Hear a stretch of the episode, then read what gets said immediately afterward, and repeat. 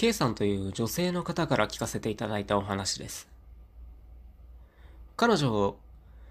娘さんが一人いらっしゃるそうなんですけれども、娘さんが3歳くらいの時、ある夜、寝ていた娘さんが急に泣き出したそうなんです。K さんは、どうしたの？と言うと、泣きじゃくりながら娘さんは、おじちゃんがいる。あそこにおじちゃんがいる。と言うんだそうです。ああ、怖い夢でも見たのかな。そう思った K さんは、大丈夫だよ。部屋には、ママしかいないよ。となだめるんですけれども、一向に娘さんは泣き止まず、泣きじゃくりながらずっと、おじちゃんがいる、おじちゃんがいる、上の方におじちゃんがいる、と言うんだそうです。え？おじちゃんはどこにいるの？ママに教えて。と言うと、天井の本を指さして、あそこにおじちゃんがいる、と言うんだそうです。この子には何かが見えているんだろうか？そう思った K さんは、じゃあ、おじちゃんはどんなおじちゃんなの？と聞くと、おじちゃんはパパのお仕事の洋服と同じ服着て、で、おじちゃんは足がないの。その言葉を聞いて K さん、ゾッとしたそうなんです。K さんの旦那さんっていうのが、とある鉄道会社で作業員をやっている方なんだそうです。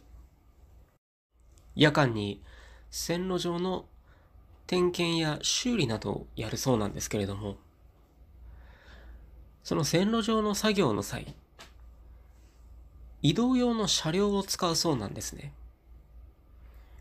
で、何人かでチームになって、車両を動かす人、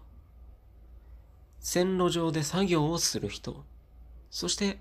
安全確認をして発車の合図を出す人、というふうに役割分担しているそうなんです。娘さんが夜中に泣き出した日より1、2週間ほど前、その日も旦那さんは仕事をしていて、移動用の車両を運転していたそうなんです。ただ、その日、発車の合図を出す人が間違えて合図を出してしまい、作業をしている人が残っている状態で旦那さんは車両を動かしてしまい、結果的に同僚の方を引き殺してしまったそうなんです。もちろん作業中の事故ということで、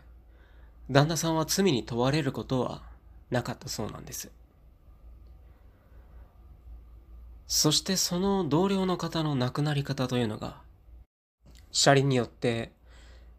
上半身と下半身を切断されてしまい、失血死されたそうなんです。もしかすると娘は、その亡くなった同僚の方を見ているんじゃないか。